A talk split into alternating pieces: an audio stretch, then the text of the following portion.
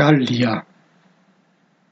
Gallia est omnis divisa in partes tres, quarum unum obtinent Belgae, aliquam Aquitani, tertiam qui ipsorum lingua Celtae nostra Galli appellantur.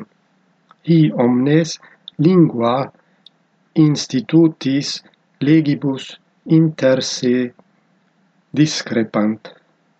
Gallos ab Aquitanis Carumna flumen, a Belgis Matrona et sequana separat.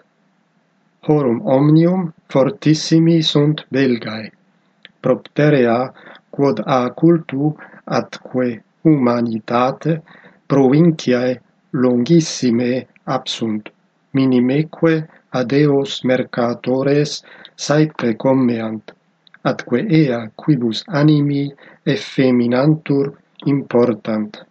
Proximique sunt germanis qui trans renum habitant quibuscum continenter pellant quade causa Helvetii quoque reliquos Gallos virtute superant quod fere quotidianis proelis cum Germanis pugnant cum aut suis finibus eos prohibent, aut ipsi in eorum finibus bellant.